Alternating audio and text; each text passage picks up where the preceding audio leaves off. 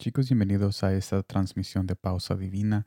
Gracias por estar conmigo acompañándome en este lunes de febrero, el 22 de febrero. Ya estamos terminando este mes y antes de terminar este mes nosotros vamos a escudriñar y vamos a, comprimir la, todo el conocimiento que está disponible para nosotros en este mes, porque tenemos que aprovechar este mes a lo máximo y cuando decimos eso es cuando nosotros aprovechamos escuchando las invitaciones de Jesús, cuando Él nos dice que lo busquemos en todo momento. Así es cuando uno de verdaderamente aprovecha el mes o un día o un momento, cuando nosotros conversamos con Él o buscamos a Él y confiamos en Él. Ahí estamos aprovechando cada segundo y es exactamente lo que vamos a hacer en este momento. Vamos a aprovechar nuestra vida y vamos a, disfrutar la abundancia que Él tiene para con nosotros cuando nosotros abrimos su palabra. En este día, la palabra está en Apocalipsis capítulo 16, versículo 15, que me dice de esta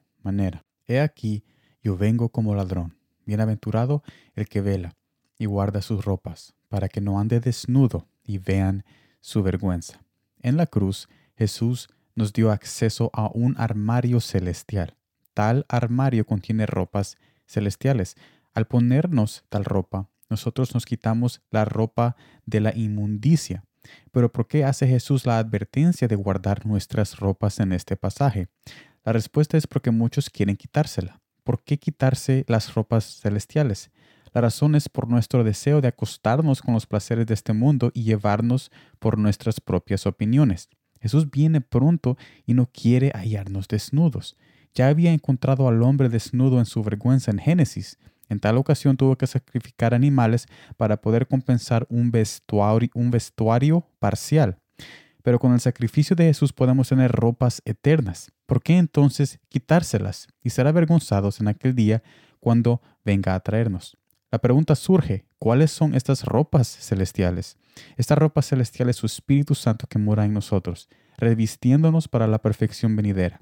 Pero cuando nos alejamos de la oración, lectura y conversaciones íntimas con Jesús, poco a poco nos comenzamos a desnudar y nos encontramos avergonzados por nuestras concupiscencia. O sea que en otras palabras, para resumir este mensaje, nosotros somos invitados en este mensaje a no alejarnos de su presencia, para que nuestra ropa sea intacta y no sea manchada y no tengamos esa tendencia de quitarnos esa ropa que es alejarnos de su presencia, alejarnos de su palabra, alejarnos de esa intimidad.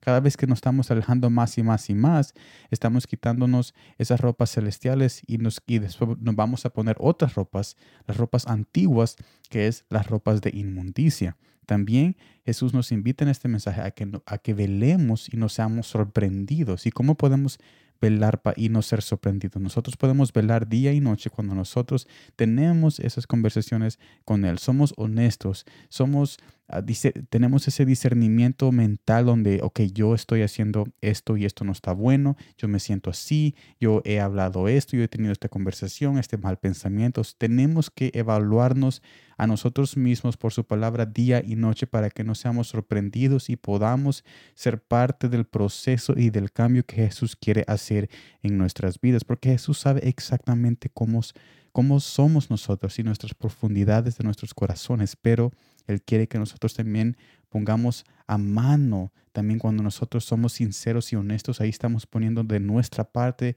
reconociendo y aceptando ese cambio necesario. También aquí nos invita Jesús a reconocer con este pasaje que Jesús es nuestro atavio eterno. Jesús es nuestro atavio. Su presencia, su amor, su bondad, su misericordia son esas ropas celestiales que necesitamos dejar que Él nos abrigue y que, y que Él nos viste día y noche con esas ropas porque son esas ropas que nos diferenciará de las otras personas que no tienen esas ropas cuando Él venga, cuando Él venga a traer a su pueblo. Va a ver aquellas personas que sí están vestidas y aquellas personas que no están vestidas de esa ropa que Él hizo con sus propias manos en la cruz cuando Él murió por tu corazón y por mi corazón. Así que Jesús nos invita en este mensaje a no quitarnos las ropas celestiales que es su amor, su bondad, su misericordia y no ponernos esas ropas de inmundicia, las cuales Él destruyó y que Él nos salvó en aquel día. No regresemos atrás. Yo sé que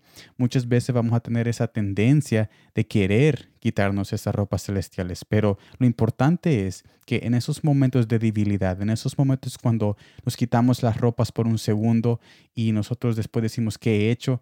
Te digo en este momento, no es muy tarde para que tú sigas adelante porque la perseverancia y la fe que tú estás sosteniendo en tu corazón es lo que te ayudará a ser salvo y es lo que te, lo que te ayudará a no completamente dejar esa ropa celestial y ponerte otras ropas de inmundicia. Tenés que seguir adelante, tenés que seguir perseverando, tenés que seguir conociendo de que Jesús sabe que somos polvo y sabe tu debilidad y por eso Él nos entiende y su gracia nos basta para en esos momentos débiles cuando en muchas ocasiones nos quitamos esas ropas y caemos en tentación o caemos en un mal error. Es necesario reconocer de que siempre tenemos esa gracia. Y no estoy diciendo esto para que ustedes se quiten esas ropas celestiales que es el amor y la bondad y se alejen de Jesús. No, yo solo estoy diciendo de que van, van a haber momentos que vamos a tener problemas dificultades, pero Él sabe nuestra condición y es necesario de que nosotros tengamos esa fe